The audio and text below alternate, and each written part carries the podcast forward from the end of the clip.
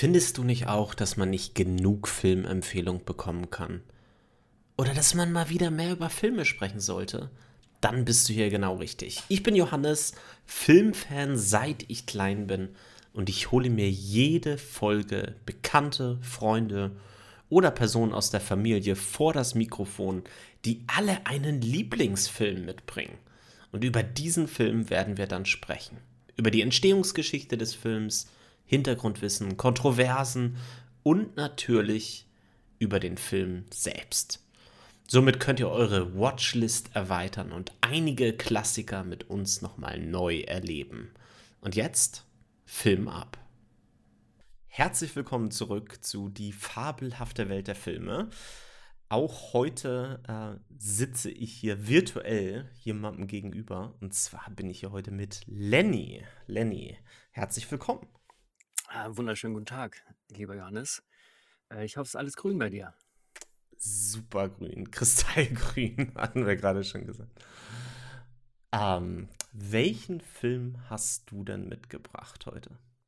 Einen ganz großartigen Film. Ähm, das fünfte Element von Luc Besson aus dem Jahre 1997. Genau, 1997, es ist ja der zweite Film von Luc Besson, über den wir jetzt hier im Podcast schon sprechen, nach Leon der Profi. Ein paar Jahre später ist dieser Film ja damals in die Kinos gekommen. Auch hier hat er wieder das Drehbuch selber geschrieben. Und äh, Lenny, warum hast du diesen Film mitgebracht? Also, mm, also der Film ähm, ist ganz großartig. Der ähm, ist un unglaublich äh, detailliert, hat eine unglaubliche Dichte von, von der, ähm, vom, vom Kostüm, vom Setbau, vom, ähm, von der Handlung. Also man, man wird durchgetragen durch den Film. Das ist wirklich großartig. Ähm, es gibt keine langweilige Sekunde und hat mich damals bewegt. Also ich war, äh, wie alt war ich? 15 war ich, als der Film rausgekommen ist. Ähm, wahrscheinlich dann irgendwie so 16, 17, äh, als ich den, als ich den das erste Mal gesehen habe. Und es, ich fand einfach alles geil an dem Film damals. Okay, also du hast ihn relativ bald nach, nach Erscheinungsdatum, hast du ihn dann irgendwann gesehen. Also, ja, wahrscheinlich noch auf VHS. Mhm. Ich glaube, du warst sechs. Ja, ich war ein bisschen jünger, das stimmt. ich habe ihn tatsächlich ähm, erst so, ich würde sagen so 2005 oder so, glaube ich, das erste Mal gesehen ähm, 2005, 2006 könnte ich mich jetzt aber auch nicht auf das Jahr direkt festlegen. Ähm, War er da schon digital remastered? Ich habe ihn, glaube ich, auch noch auf VHS gesehen.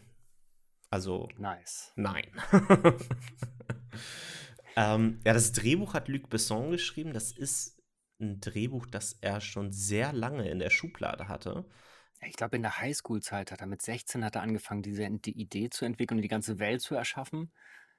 Hat er natürlich jahrelang keine Chance gehabt. Und ich glaube, erst durch, durch den der kommerziellen Erfolg von, von Leon der Profi haben ihm die Leute das überhaupt zugetraut oder hat die Geldgeber gefunden für, für diesen Film. Das muss man sich vorstellen, 97 war das, glaube ich, mit 80 Millionen US-Dollar die teuerste äh, Produktion, äh, die jemals außerhalb Hollywoods gedreht wurde.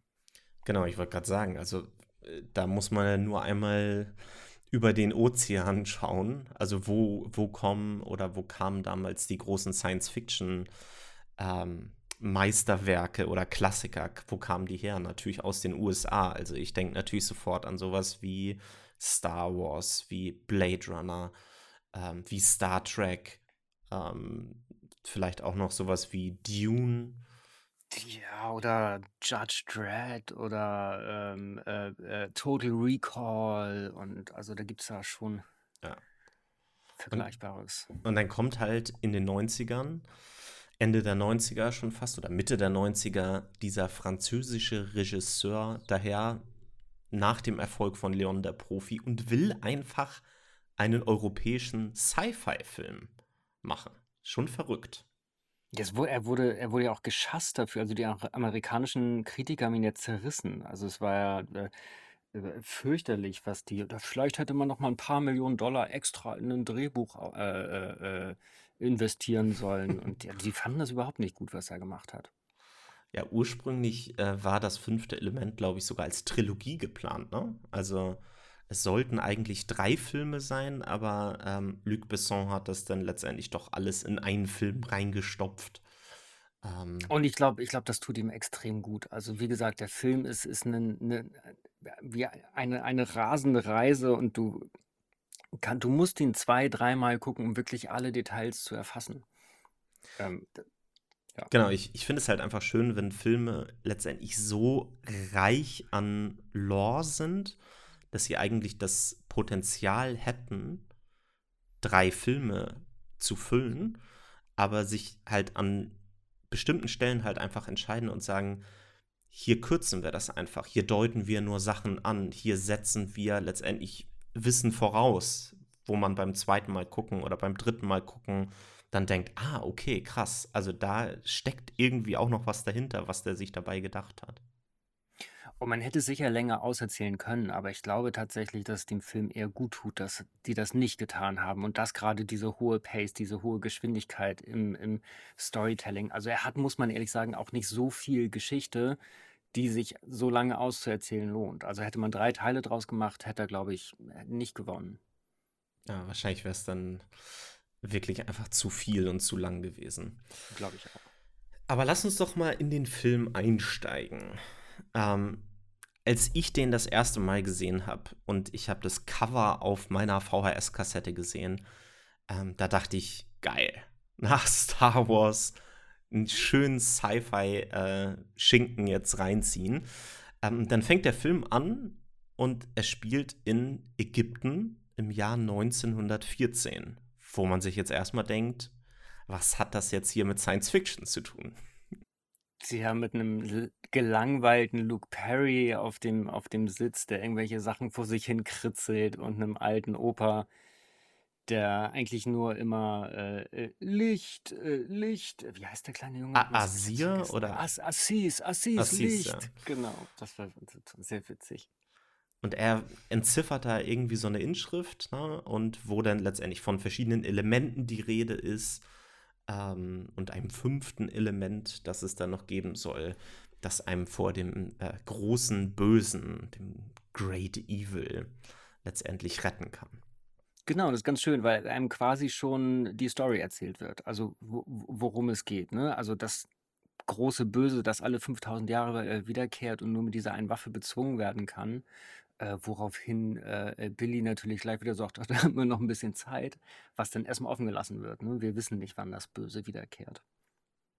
Aber auf jeden Fall ko kommen dann zum ersten Mal die, mh, hm, äh, die, die, die Mondo, Mondo Shivan mhm. und landen. Genau, und klassischerweise, klassischerweise bei den Pyramiden, natürlich. Wo sollen natürlich. sie sonst landen auf der Erde? Aber sonst können, sonst kann das amerikanische oder internationale Publikum ja trotz Text am Anfang nicht erkennen, dass wir in Ägypten sind. auch wahr, auch wahr, ja. Genau, also wir haben diese Mondo Shivan ähm, und wir haben diesen Priester, der ja auch noch mit dabei ist, der irgendwie versucht, so Geheimnis oder Wissen letztendlich auch zu schützen. Der geht sogar so weit, dass der diese Forscher einfach umgebracht hätte, um das alles genau, zu Genau, der wollte die vergiften, um, um das Geheimnis zu bewahren. Genau. Und dann erfahren wir, dass diese Steine, diese ähm, Elemente letztendlich in, also da irgendwo versteckt sind und die nehmen die Steine und dieses ominöse fünfte Element, packen das in ihr Raumschiff und sagen, ja, ja, in 300 Jahren sind wir wieder da, wenn das große Böse wiederkommt. Genau. Die Steine sind auf der Erde nicht mehr sicher. war, glaube ich, das Argument. Ich fand es ganz cool, dass hier letztendlich ähm, diese, ja, dieser Sprung in die Zeit zurück verknüpft wurde bereits so mit diesen Sci-Fi-Elementen. Also, dass man schon jetzt hier so Raumschiffe landen da auf einmal. Ähm, dann haben wir diese Alien-Wesen. Ähm, das fand ich schon ganz cool, dass sie da einfach mal es spielt jetzt nicht sofort im Jahr 2300 oder so in der Zukunft, sondern wir merken, die waren schon immer da. Genau, die Außerirdischen waren anscheinend schon immer so weit, die, nur die Erde natürlich äh, noch nicht. Ne? Also wir brauchen noch ein bisschen Entwicklungszeit. Und ich fand aber auch schon diese, die, diese äh, Außerirdischen so unglaublich geil designt. Diese Runden, die kaum überhaupt laufen können in ihren, also die, die Schutzanzüge müssen das ja sein, weil sie wahrscheinlich in unserer Atmosphäre nicht atmen können. Wie sehen die eigentlich aus? Erfahren wir aber auch im ganzen Film nicht, sondern wir sehen die Mondo Shivan immer nur in ihren runden Anzügen längs stolzieren und können sich überhaupt gar nicht richtig bewegen. Wie haben die es überhaupt so weit gebracht?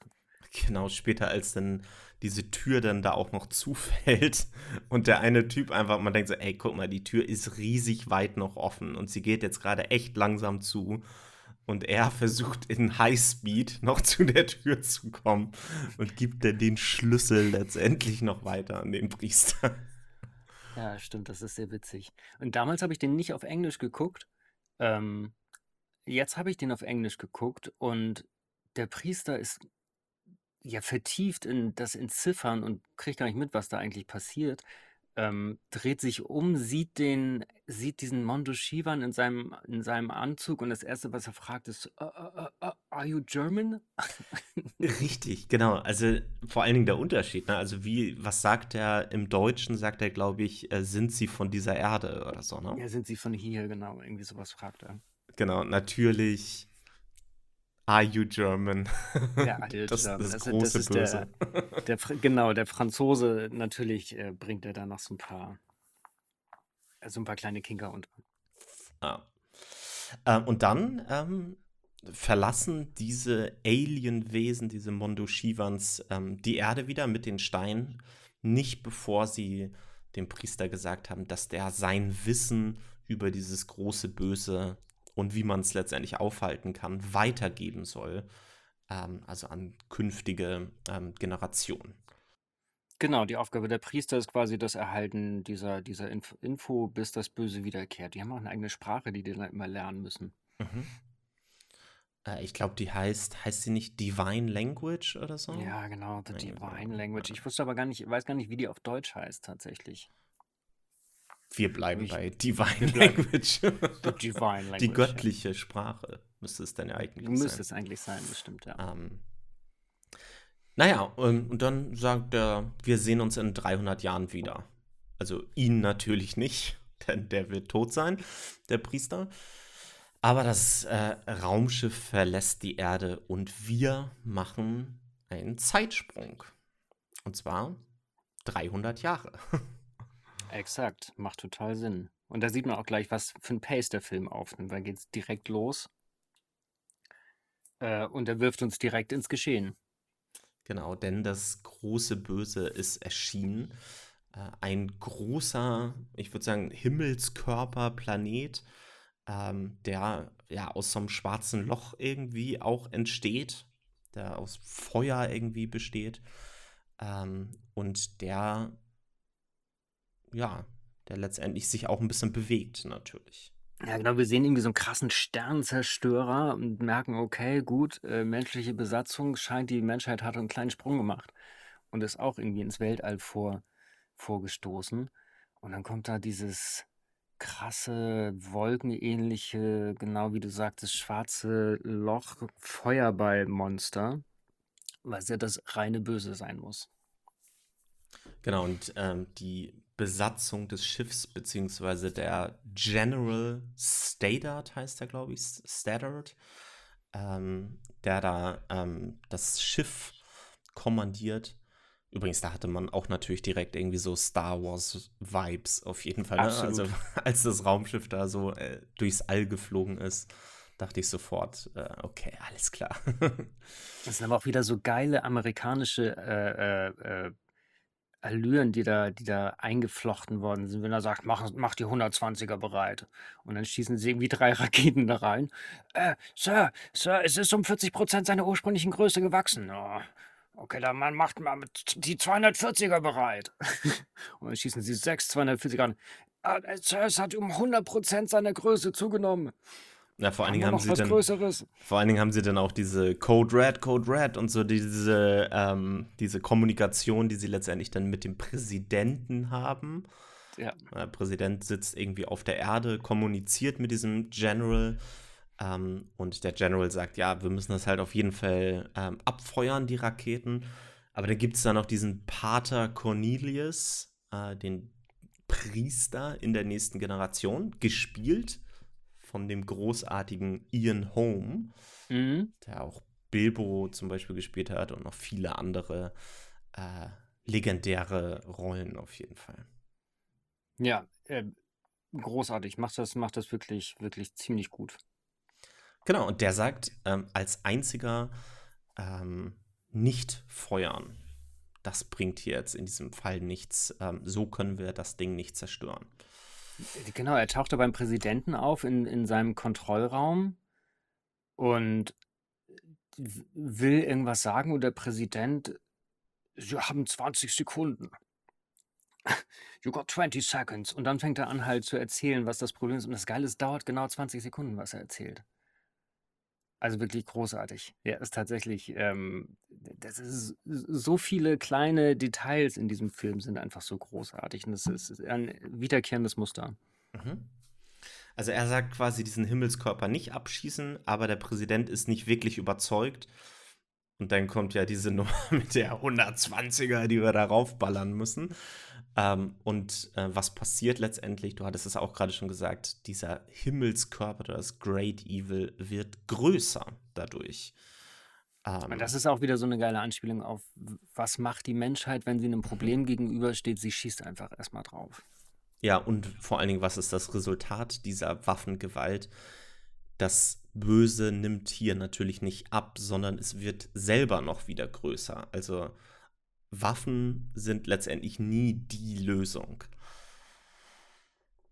Wobei man, also wir werden da ja später auch noch drauf äh, zu sprechen kommen, denn letztendlich könnte man sagen, dass ja auch so wie sie es nachher hinbekommen, dieses, das fünfte Element einzusetzen und so weiter, ist ja auch eine Waffe, die hier eingesetzt wird.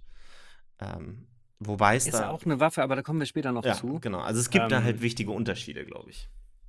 Genau, es gibt, es gibt da wichtige Unterschiede. Und sie, es, es ist ja auch kurz vor knapp. Also, ne, es steht ja auf Messers Schneide zum, zum, zum Schluss und wird nur durch eine Sache äh, gerettet. Und das ist die größte Message vom Film, die wir jetzt natürlich nicht verraten dürfen. Richtig. Ähm, ja, aber kommen wir erstmal wieder zurück. Ähm, das Raumschiff, also dieser Planet, dieses Great Evil, wird immer größer, nähert sich diesem Raumschiff und ähm, zerstört das Raumschiff, das die Raketen abgeschossen hat, letztendlich. Mit diesem toten Kopffeuer, was da rauskommt. Ja, gruselig, das, das Urböse natürlich. Genau. Dann haben wir wieder einen Schnitt, wechseln die Szenerie komplett und wir sind in South Brooklyn bei Corbin Dallas, gespielt von Bruce Willis. Ja, ein blondierter Bruce Willis. Das, da musste man sich auch erstmal dran gewöhnen, muss ich sagen. Aber ja. Ich glaube, das war, war auch wirklich eine der Sachen, die mich damals so unglaublich faszinierte, dieses kleine Apartment zu sehen und diese, diese, diese Multifunktionalität in allen, in allen Sachen. Ich glaube, mich hat auch wirklich beeindruckt, dass es nur vier Zigaretten gab, wo der Filter dreimal so lang war wie bei unseren. Also es war quasi ein umgekehrtes Verhältnis. Das fand ich, fand ich, oh, guck mal, krass. Dieses Bett, was sich da runterfährt und jede Nacht irgendwie äh, die Matratze, die Decke ausgewechselt wird oder, oder halt unter Frischhaltefolie und dieser Kühlschrank mit der Dusche, die sich da vertauschen konnten. Ähm, Nochmal zu den Zigaretten, das fand ich nämlich auch super witzig. Ähm, das ist ja für ihn letztendlich eine Möglichkeit, aufzuhören mit dem Rauchen. Das steht ja auch noch drauf auf diesem Apparat, was es ja ist. To quit is my goal. Und deswegen dieser riesige Filter. Ich fand's herrlich. So dieses kleine Detail, was du beim ersten Mal, wenn du das mit 15, 16 oder so geguckt hast oder so, denkst du, cool, alles technisch und das Bett und der Kühlschrank und so. Aber wenn du jetzt noch mal drauf guckst und du siehst es jetzt einfach, ist einfach so herrlich detailverliebt in diesen Momenten, ohne diesen Details zu viel Raum zu geben. Also sie sind halt einfach da. Genau, sie sind beiläufig, aber erzeugen so eine unglaublich dichte Atmosphäre, die auch irgendwie einfach glaubhaft ist. Genau, also Stichwort äh, Worldbuilding, ne?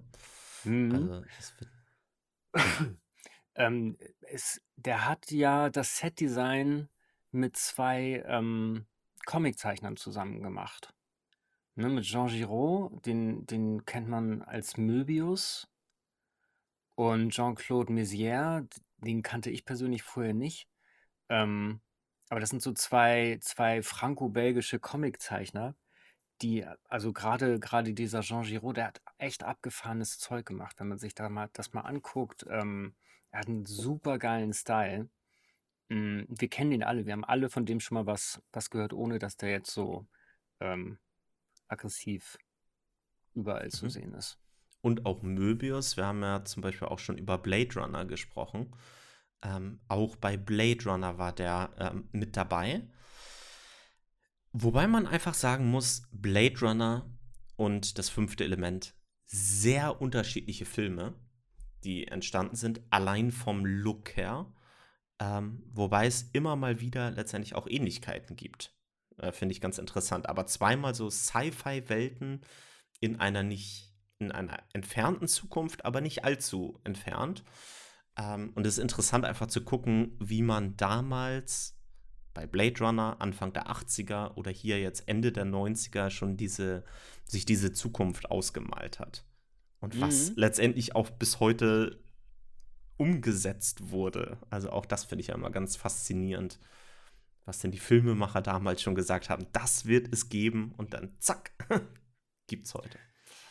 Handys, ne? Also alle Telefone, die die da in der Hand haben, sind schnurlos. Ich glaube, das war tatsächlich damals ein ganz großes Ding. Ähm, das wird es in der Zukunft immer und überall geben.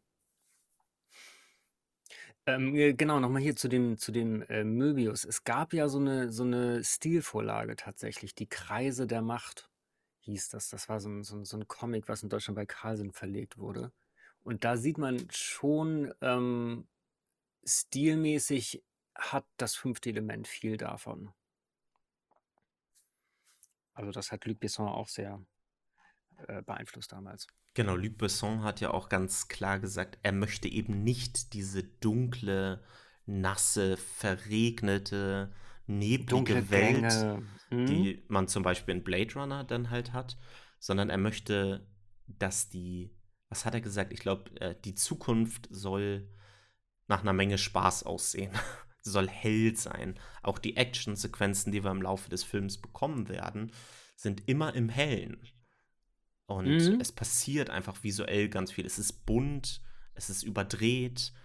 Ähm, also wenn man quasi bei Star Wars schon sagt, das ist eine Space Opera, dann finde ich, kann man das bei dem fünften Element mit fünf Ausrufezeichen dahinter schreiben. Absolut, gar keine Frage. Das Kostümdesign alleine schon, Mhm. ne? Also äh, äh, von, von äh, Jean-Paul Gaultier entworfen. Was der alles da designt hat, ist, äh, ist unglaublich, wie viel, wie viel Detailverliebtheit in, in jedes einzelne Kostüm, auch von den, von den Nebencharakteren äh, geflossen ist. Also wie viel der da äh, gestaltet hat und wie verrückt das alles aussieht. Das wird echt cool. Genau, ich glaube, über 500 Kostüme waren das doch, oder? Also ich, äh, eine, eine Riesenanzahl, wenn man sich das vorstellt. 500 einzigartige Kostüme, die da erstellt Ja. wurden für diesen Film. Das ist eine Menge. Das ist eine Menge und und, und in jedem, in jedem Teil wieder wirklich großartig. Also vom Stewardessen-Kostüm über, äh, ähm, über die, diese ganzen äh, Militäranzüge, äh, über diese Wissenschaftler, die da rumlaufen. Also er hat ja auch so vielfältige Sachen dann wieder designt. Er hat ja quasi den, den Stil einer ganzen, einer ganzen, einer ganzen Welt erschaffen, sozusagen. Diese Polizeiuniformen und das ist also wirklich unglaublich. Später dann in Floston Paradise, wo wir dann da noch hinkommen. Mhm. Wieder eine andere Welt, so letztendlich. Also total toll. Okay, wir kommen mal wieder zurück in das Apartment von ähm, Corbin. Äh, wir erfahren, er ist Ex-Major. Er hat eine Medal of Honor da rumstehen und noch andere militärische Auszeichnungen.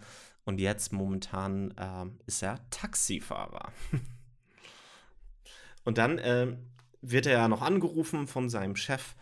Äh, und dann will er die Wohnung verlassen. Und dann auch diese, also vor So seiner skurril, so vor seiner, großartig. ja, vor seiner Tür steht einfach ein Kleinganove, so würde ich ihn jedenfalls bezeichnen. Der hat sich äh, ein Bild des Flurs auf die Stirn geklebt, sag ich jetzt mal, damit er in der Überwachungskamera nicht zu erkennen ist. Also er hatte so einen Hut auf letztendlich. Dann öffnet Korben die Tür und vor ihm steht der Typ mit der Waffe. Und wir erfahren, äh, der Korben ist eher der von einer cooleren Natur. Er weist ihn erstmal darauf hin, dass die Waffe nicht geladen ist, erklärt ihm das noch. Und der andere, der Ganove, ist halt total nervös und hibbelig und so weiter. Und Ach. Ja, ich glaube, ich glaub, Korbens erste Frage ist, du stehst hier schon ziemlich lange, oder? das ist extrem witzig. Und dieser Knopf ist natürlich auch nicht der Knopf, um die, um die Waffe zu laden, sondern um die Waffe auszuschalten. Also es ist, äh, es ist ganz, ganz großartig. Und vor allen Dingen auch, wie der Typ, der dann entwaffnet ist, in dem Flur steht, nichts mit sich anzufangen weiß, Korben ihn zuquatscht und dann anfängt zu tanzen zu der Musik, äh, die uns eigentlich in der Szene gerade äh, die Szene untermalt. Also es ist also, großartig. Also, coole, coole Sau auf jeden Fall. Ähm, und dann geht er auf die Arbeit, sag ich jetzt mal. Wir haben wieder den nächsten Sprung. Wir sind wieder bei ähm, Cornelius, also dem Priester von Ian Home gespielt. Und der halt einfach sagt, wir haben 48 Stunden Zeit ähm, und dann ist es ähm, zu spät. Und die einzigen, die uns retten können, sind die Mondoschivan, die wir am Anfang des Films in Ägypten schon getroffen haben. Genau, und dieser kleine Funke Hoffnung ähm, wird auch direkt wieder zerstört.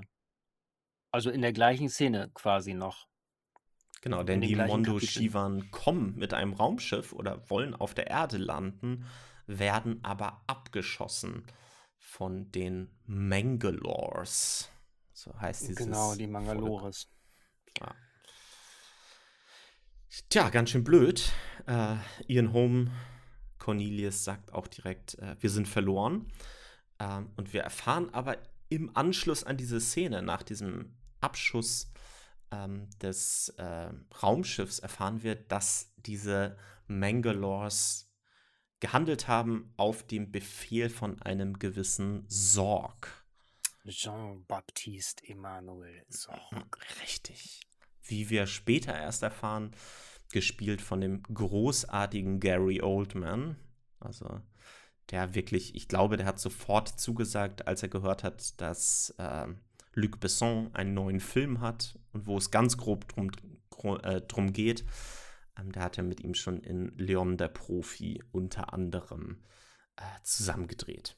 Genau, ich glaube, er hat gesagt sofort, äh, äh, Luke, äh, kein Problem, ich bin dabei, ohne das Drehbuch gelesen zu haben. ähm, wir erfahren, es gibt einen Überlebenden. Äh, einige Zellen aus diesem Mondoschivan-Schiff wurden gerettet. Und ja, dann, genau, Überlebender ist gut, bringen so eine ja, Hand zurück. Genau, und dann kommt dieser nächste Moment, der mich damals total fasziniert hat, denn eigentlich haben wir hier einen 3D-Drucker, der äh, aus diesen Zellen ähm, eine Rekonstruktion letztendlich beginnt. Den kompletten Menschen. Ich fand ich so geil, die Szene damals. War unglaublich. Also ich meine, jetzt mal ganz davon abgesehen, dass er wirklich das perfekte Wesen generiert da. Mila Jovovich, ich weiß nicht, mit Anfang, Mitte 20. Ähm, fand ich als 17-Jähriger natürlich atemberaubend. Mhm. Ja, toll. Ähm, ich fand es, oh, dann gab es aber direkt danach diese, für mich war es so eine Cringe-Szene. Cringe. Ähm, wo dann dieser General dann sagt, I could take a few pictures. Also als sie da, sie ist da, liegt da einfach nackt auf dieser Bahre und er kommt da so ganz nah ran und sagt, ja, ich würde so ein paar Fotos jetzt machen. Fürs Archiv natürlich. Fürs, nur, Archiv, fürs Archiv, natürlich. Ja. Also, äh, also äh, Mila Jovovic hat sich äh, angeblich, ich glaube, gegen 3000 andere Mitbewerberinnen durchgesetzt im Casting. Also, und, und ich, ich glaube, glaub, es war auch mit ihr Durchbruch. Ne? Ja, ja, genau. Also nicht schlecht. Ähm, sie bricht dann aus dieser Kuppel aus, ähm, obwohl vorher gerade gesagt wird, das ist auf jeden Fall unbreakable, unzerstörbar. Mhm. Ähm, und was ich ganz cool fand an dieser ganzen Ausbruchsszene, man sieht eben, dass das Sets sind, die sie gebaut haben.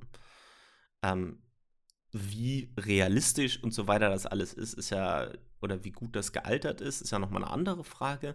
Aber ich fand es einfach cool zu sehen, also zum Beispiel hier diese, den ganzen Raum haben sie ja gefühlt in so einer Folie, so einer Goldfolie oder so sah es jedenfalls genau. aus. Gold-Alufolie quasi außenrum verkleidet. Genau, und da springt sie dann nachher letztendlich ja auch raus und du siehst es einfach, das ist natürlich nicht am Computer entstanden, sondern sie ist da wirklich rausgesprungen. Genau, großartig. Hä, wie kommen wir denn jetzt raus? Soll sie irgendwie aus durch einen Lüftungsschacht entkommen? Ah, nee, weißt du was, die springt einfach durch die Kulisse. Hm. Großartig. Ja, und wir müssen es nochmal drehen und da ist es dann auch ganz gut, wenn es Alufolie ist, weil da fällt es nicht so auf, wenn man da irgendwas wieder ranklebt. Genau, im Endeffekt latscht der natürlich doch durch einen Lüftungsschacht mhm. nach außen äh, auf den Sims des Gebäudes. Genau, das war für mich so ein, wieder so ein Moment, wo ich dachte, cool, wie sie diese Welt uns jetzt ja eigentlich das erste Mal wirklich einführen. Also wie sieht die Erde 300 Jahre später aus? Also oder 200 Jahre ja letztendlich ähm, von uns in der Zukunft. Ähm, Unglaublich in die Höhe geschossen und natürlich fliegende Autos. Fliegende Autos. Und wir haben letztendlich zusammen mit Mila Jovovich haben wir das erste Mal diesen Moment, wo wir staunen. Wow, krass. Also, dass sie durch diesen engen Lüftungsschacht treten wir letztendlich auch ähm, hinaus in diese Welt und können die ähm, bestaunen. Genau, und haben das gleiche Gefühl wie sie quasi, die das ja auch alles zum ersten Mal sieht da. Die ja nichts, nichts kennt davon. Und unglaublich in die Höhe geschossene Wolkenkratzer, du kannst den Boden gar nicht sehen. Autos fliegen in 20, 30 Ebenen. Äh, unzählige hin und her, kreuz und quer, wahnsinniges Wirrwarr. So hätte ich mir das auch vorgestellt damals. und vor allen Dingen, also ähm, ein paar Jahre später bekommen wir dann ja ähm, Star Wars Episode 1, die ja zum Beispiel mhm. mit Coruscant als Hauptstadt eine Stadt einführen, die ziemlich ähnlich mhm ist zu dieser Welt, die Luc Besson uns hier jetzt ja schon 97 gegeben hat. Ja, stilprägend, ne? Genau, also das ist mit Sicherheit kein Zufall. Also gerade Star Wars ist ja auch bekannt dafür, dass sie gerne mal Inspiration aus anderen Quellen ziehen. äh, genau. Ähm, sie wird aber natürlich ähm, gejagt von der Polizei denn äh, niemand weiß wirklich, was, was sie für ein Wesen ist oder was, was sie für Intention hat, sage ich jetzt mal. Deswegen jagen ähm, sie die Polizei hinterher. Und ähm, als sie gerade. trauen sich aber nicht raus. Das stimmt, aber deswegen äh, kommen ja nachher, glaube ich, irgendwie noch weitere Autos, die da fliegen. Und sie ist irgendwann eingekesselt von den Autos. Und was macht sie? Sie springt runter der einzige Ausweg. Und es gibt diese Szene, wo die, wo äh, sie, wo sie äh, draußen auf dem Sims steht, der Polizist ruft Verstärkung, weil sie selber sich nicht raustrauen. Dann kommt äh, der, der fliegende Polizeiwagen und, und, und stellt sie quasi und macht so ein Foto, um ihre Daten, ihr Gesicht mit der Datenbank abzugleichen. Und, und dieses Foto, was der, was dieses Polizeiauto macht, ist so ikonisch schwarz-weiß. Mila auf dem Sims, erstaunt von dieser Welt, äh, also Lilu meine ich natürlich, und ähm, hat sich auch in mein Gedächtnis eingebrannt. Äh, ganz großartiges, ganz großartiger Moment. Äh, ich höre auch auf, bald zu viel großartig zu sagen. ähm, genau, dann springt sie in die Tiefe. Mhm. Wahnsinn. Natürlich, bei Korben im Taxi. Der ganz krass kracht durch das Dach, also kracht da rein. Äh, und das heißt geil ist, er hat ja mit seinem Chef gesprochen. Ja, ich wollte gerade sagen. Vorher noch in, in dem Apartment. Wie viele Punkte hast du noch, bis du den Führerschein abgeben musst? 50 mindestens. Ja, Pustekuchen, fünf waren es noch, ne? Und jetzt ist noch einer, glaube ich, nach diesem Unfall. Äh, genau, er hat diesen Unfall. Er, er sagt ja auch noch, der Chef Fingers sagt ja letztendlich auch noch, bring das Auto mal rein zur Inspektion. Ne? Ja, Halbjahresinspektion, ja, Äh, exakt. Und er sagt so, ach, ist alles okay und so. Und dann fliegt die ihm durch das Dach, natürlich komplett im Arsch, ähm, das Taxi. Äh, und sie landet bei ihm hinten im Taxi. Genau, also ein bisschen Luft nach oben ist noch für komplett im Arsch, aber tatsächlich das Mhm. Dach, würde ich auch sagen, ist komplett im Arsch. Ja, Und was passiert? Natürlich kommt die Polizei sofort.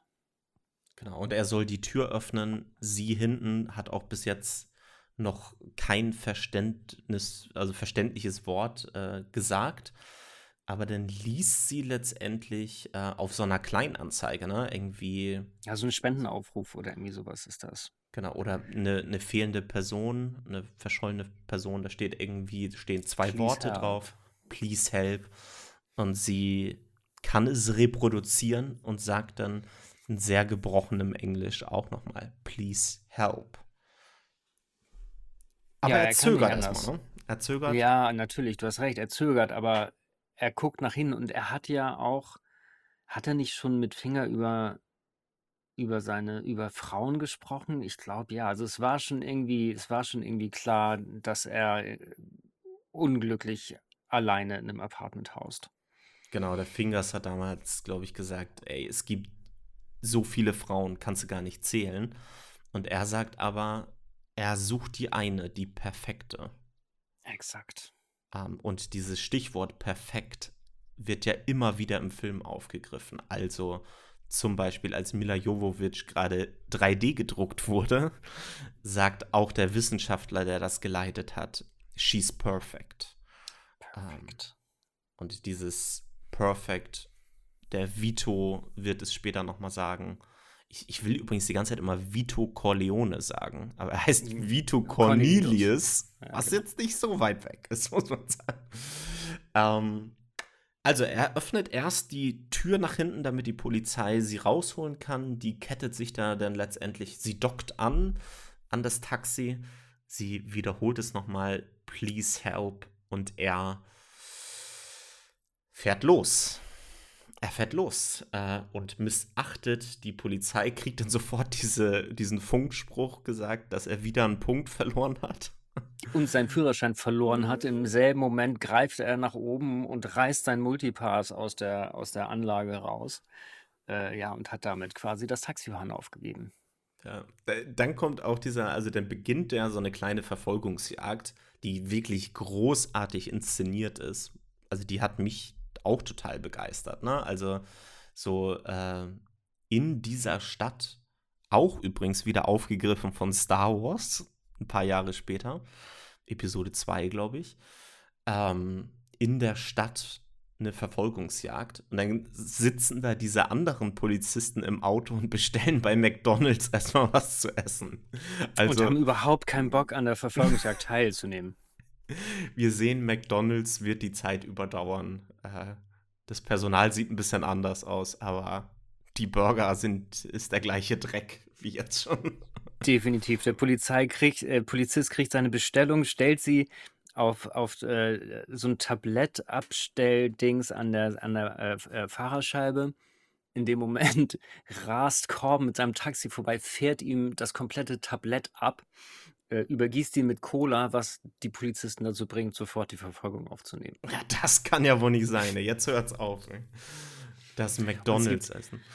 Äh, Es gibt eine Szene, also die verfolgen sich ja durch fliegende, durch die fliegenden Autos, Brücken, an, an, an Fliegen, also an so Bahntrassen vorbei, äh, unglaublich artistische Flugmanöver, die die da ähm, durchziehen. Und dann zum Schluss geht er in den Sturzflug, als er quasi keinen Ausweg mehr sieht. Zwischendurch wird sein Taxi natürlich total zerschossen. Also unglaublich, wie viel mehr im Arsch es danach noch ist. Ähm, und immer noch fliegen kann. Und dann stürzt er sich runter und ab einem gewissen Level in dieser Stadt ist alles im Nebel. Und es wird jetzt erstmal offen gelassen, ob das Dunst ist oder ob das Abgase der, der, der Menschen sind. Ich habe natürlich sofort äh, Letzteres vermutet, dass natürlich sind das die Abgase der, der Menschheit quasi, die sich in den unteren Ebenen gestaut hat, wo sie sich dann aber perfekt verstecken können. Ja, für mich war es auch tatsächlich wieder so ein bisschen, ich sag jetzt wieder Blade Runner, ne? Aber das ist halt bei Blade Runner ist das über der ganzen Stadt, dieser Nebel. Und hier ist es halt jetzt unten. Na, wir, wir sind nicht in der gleichen Welt nochmal. Das gibt's zwar auch, so diesen ganzen Nebel, aber wir sind hier letztendlich oben in, also wir haben nach oben gebaut, damit wir eben Spaß haben in der Zukunft und nicht halt so unten am Grund letztendlich ähm, versteckt. Aber es gibt's halt trotzdem. Ne? So vielleicht auch die Überbleibsel der Industrie und so weiter. Also das, was da halt. Genau, man kann sich das super vorstellen, dass da unten auch die ärmeren Leute wohnen, die kein Geld haben, um sich oben in der, in der reinen Luft quasi in ein Apartment zu mieten. Ich, ich fand es noch vorher witzig, also die Mila Jovovich äh, spricht dann noch die ganze Zeit wieder diese Divine Language.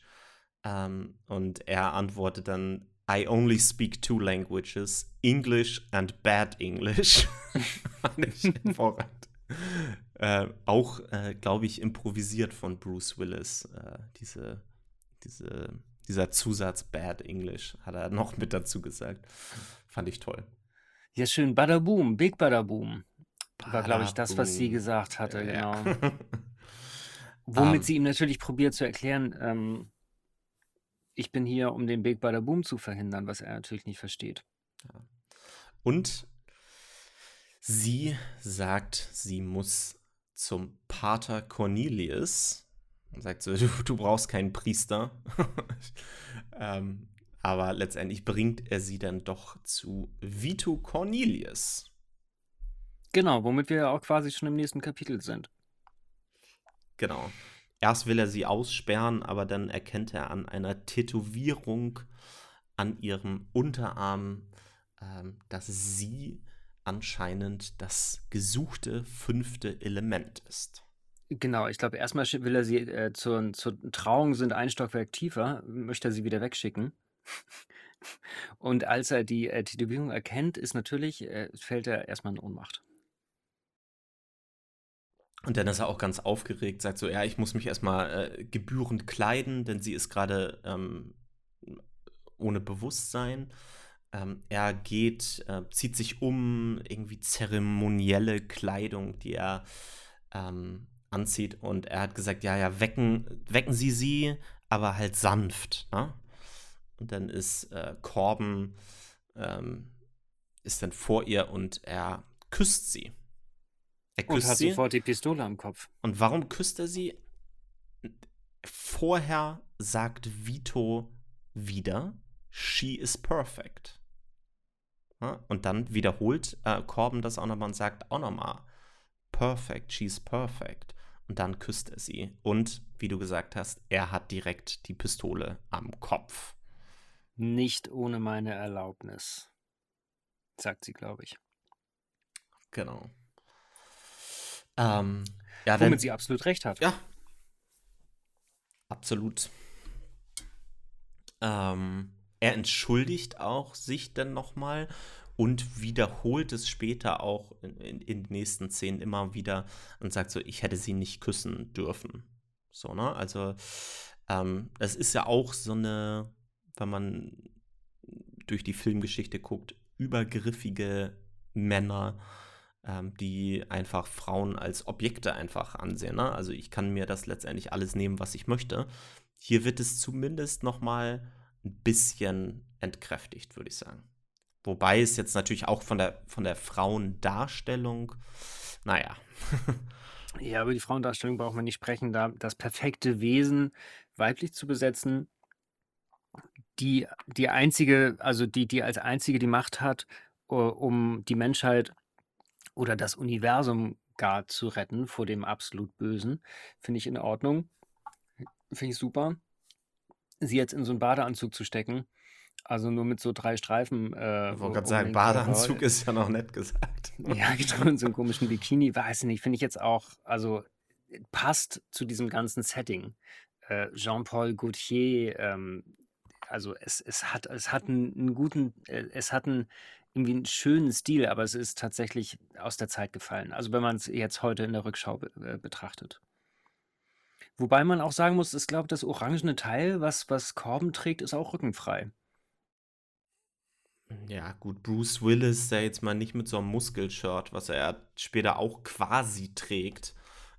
Das geht ja sowieso gar nicht. Ja, das stimmt. Aber man muss auch sagen, er ist aber nicht der, der typische Muskelprotz. Also er ist, er ist schon kräftig, aber er ist jetzt nicht so ausdefiniert, wie das heute so viele sind. Nee, genau, aber ich meine, äh, der hat ähm, vorher Stirb langsam unter anderem gemacht und so. Ich finde, der steckt da halt schon auch mit drin. So, weil auch, Ja, bei Stirb langsam hat er das gleiche Hemd in Weiß angehabt gefühlt. Genau, weil auch John McClane ist ja auch kein perfekter ähm, Held. Er ist ja auch nur Ja, ein normaler, Ja. normaler Cop. Aber anderer Film, muss ich auch noch mal drüber sprechen, über den Film. Ich liebe nämlich Stirb langsam. Ja, großartig. ähm, aber erstmal wird Corbin jetzt hier rausgeschmissen aus der Wohnung. Der hat hier nichts mehr zu suchen. Ähm, Vito schmeißt ihn raus. Er geht nach Hause. Ähm, ja, sie äh, Ich glaube, er erzählt erstmal Finger, dass er die perfekte Frau getroffen hat.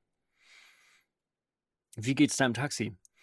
Äh, hm, das Team Taxi geht super. ja, hervorragend. Ganz hervorragend, genau. Und dann legt er sich aufs Bett und erzählt Finger von der perfekten Frau.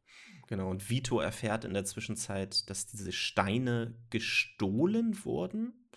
Also, dass sie auf jeden Fall nicht, nicht mehr da waren, auch in diesem, äh, in diesem Raumschiff. Und wir haben mal einen Sprung. Wir haben wieder einen nächsten Sprung und wir sind bei diesen Mangalores, ähm, die eine Kiste entwendet haben aus diesem Raumschiff, das sie vorher abgeschossen haben. Ähm, sehen auch, dass die so Gestaltwandler sind, jetzt das erste Mal. Genau, wir sehen Gary Oldman wieder. Emanuel Sorg. Zudem Und, äh, bringen sie diese Kiste dann letztendlich. Genau. Und wollen die tauschen geben. Ich glaube, das ist das erste Mal, dass wir. Haben wir das vorher schon erfahren, dass die. Nee, zusammenarbeiten haben wir schon erfahren. Ne? Wir hatten ja am Anfang, äh, Emanuel hat mit den, mit den Mangalores gesprochen. Genau, und jetzt Aber wir haben, wir haben ihn noch nicht gesehen, zumindest. Also, wir haben den so im Hinter, mit, mit dem Rücken zur Kamera zum gewendet. Fenster stehen, genau. Genau. Ähm, und jetzt sehen wir ihn so das erste Mal in diesem Meeting mit diesen äh, Mangalores, wo wir erfahren, die haben diese Kiste mitgebracht und er gibt den Waffen im Austausch dafür. Und dann kommt diese, diese Szene, wo er die Waffen vorstellt, die er ihnen mitgibt. die ganz großartig ist, diese, diese, ein, diese Multifunktionswaffe, die er ja auch den ganzen Film überträgt. Die kann vereisen, die hat einen Flammenwerfer, die hat so ein für Kugel so ein Zielsuchsystem. Du äh, schießt auf etwas, dann drückst du den Wiederholknopf, er dreht sich um, zielt auf, auf die Mangalores und schießt eine volle Salve an Kugeln auf die. Die Kugeln drehen sich in der Luft und gehen alle in ihr ursprüngliches Ziel. Das fand ich natürlich auch extrem beeindruckend damals als, als, als Jugendlicher. Ja, letztendlich hat er einen Aimbot, ne? In den Waffen, muss man auch sagen. Absolut, absolut. Ich, ich fand es ein bisschen schade, dass diese ganze tolle Waffe, die er hier jetzt eigentlich vorstellt, im weiteren Film eigentlich nie wieder in ihrer Multifunktionalität eingesetzt wird. Er schießt nur noch äh, das Maschinengewehr Ja, genau. danach, das stimmt. Ja. Da ist so ein bisschen. Ah, aber es war trotzdem eine sehr coole Szene. er öffnet die Kiste und stellt fest, die Steine sind nicht da. Ja, was soll ich mit einer leeren Kiste? Er wird auf jeden Fall richtig sauer und hat auch keinen Bock, den Mangalores ihre Waffen zu geben. Und an dem Punkt trennen sich die beiden Parteien. Genau, er gibt ihr noch eine Kiste mit, geht dann ja raus und die spielen an dieser Waffe noch rum. und dann gibt es auch wieder diesen roten Knopf, der auf der Waffe ist, den er nicht erklärt hat vorher, glaube ich, ne? Genau, er sagt zu seinem, zu seinem äh, Assistenten Tricky, ähm, der auch in Wirklichkeit Tricky heißt. Das ist ein britischer Rapper äh, und so, ein- so ein äh, Protagonist aus, dem, aus, dem, aus der Trip-Hop-Szene. Tricky. Habe ich tatsächlich vor, wusste ich vorher aber auch nicht. Ähm, genau, er sagt zu seinem Assistenten, äh, jeder Profi hätte gleich gefragt, wofür der rote Knopf ist. Ja. Und was machen sie? Aber sie drücken auf diesen roten Knopf und äh, fliegen in die Luft da, glaube ich, ne? Genau, und sprengen sich in die Ja. Luft. Sehr clever. äh, genau, vorher haben wir noch eine Szene, ähm, in der wir erfahren, was der Sorg so für ein Typ ist. Ähm, und zwar ähm, gibt es da diese Szene, wo irgendeiner seiner Assistenten, ich weiß nicht, ob das dieser Trick ist, kann gut sein. Tricky. Tricky. Ähm, der sagt, ja, wir müssen irgendwie so 500.000 Leute eigentlich entlassen. Äh, nee, nee, Ah. das ist nicht Tricky. Tricky ist schwarz. Okay. Also der Assistent kommt an und sagt, wir müssen 500.000 Leute entlassen und vielleicht einfach Taxifahrer. Und der Sorg sagt, äh, entlasst einfach eine Million. Ja, Da sagt er, entlassen Sie eine Million. Was? Wir brauchen nur 500.000, also schmeißt eine Million raus. Also es juckt ihn einfach nicht im geringsten. Ähm, Ja, Character Building, ne? mhm. Wie, äh, wie beschreiben wir das perfekte Arschloch? Dann sind wir wieder bei Lilu und Vito. Ähm, und Lilu weiß, wo diese verloren gegangenen Steine sind. Ähm, sie weiß das bei irgendwie einer Opernsängerin Plavalaguna, äh, eine Diva, Diva Plavalaguna, eine Opernsängerin, die in Floston Paradise auftritt. Ähm, Genau, Und- so eine ganz schöne Szene, ne? Also Mhm. Lilu sitzt da, isst Hähnchen und sitzt vor einem Lexikon und lernt die Menschheitsgeschichte. genau. Tatsächlich auch relativ wichtige, wichtige ähm, Szene für den weiteren Verlauf, um, um, um das alles zu verstehen. Also sie lernt jetzt erstmal über die Menschheit und stoppt halt in der Szene bei dem Buchstaben V. Genau. Ähm, dann erfahren wir auch, dass zum Beispiel Sorg den Vito bereits schon besucht hat und über den, was über diese Steine erfahren hat. Und nachdem diese Kiste jetzt leer ist bei Sorg, sagt er, holt mir den Priester. Das heißt, Vito wird geholt und steht jetzt bei Sorg im Büro. Genau, ich glaube, äh, Sorg hatte sich als Kunsthändler ausgegeben und Mhm. hat bei Vito geklingelt und wollte die äh, Steine kaufen. Genau. Und jetzt haben wir diese, diese tolle Szene bei zwischen Sorg, dem Bösen, wie wir jetzt ja erstmal vermuten, und Vito. Ähm, und irgendwann kommt dieser Moment, also er fragt ihn dann, wo sind die Steine? Und er sagt so, ich weiß es nicht, aber selbst wenn ich es wüsste, würde ich es dir nicht sagen. Ähm, und dann kommt diese tolle Szene, wo letztendlich Vito Sorg vorwirft, dass er ja das Böse ist und dass er nur zerstören will. Und dann steht ein Glas auf dem Tisch neben Sorg und ähm, Sorg wirft dieses Glas runter und sagt, wir brauchen Chaos. Wir brauchen Chaos, um daraus zum Beispiel Arbeit herzustellen. Dann kommen ja direkt diese Saugroboter und Putzroboter, die das dann alles wegmachen, das, die Splitter auf dem Boden und das wegwischen und so weiter. Er sagt, es ist, man braucht eben dieses Chaos, ähm, um daraus etwas zu erschaffen. Genau, aus äh, man muss zerstören, um Neues erschaffen zu können. Deswegen sind wir quasi auf der gleichen Seite. Was für ein Bullshit. Aber ja. Und dann äh, kommt natürlich das nächste Glas direkt aus seinem Schreibtisch gefahren mit einer Kirsche, ähm, sein Drink. Er trinkt diesen Drink und verschluckt sich. Ach, was für ein unglaublicher Moment der Genugtuung.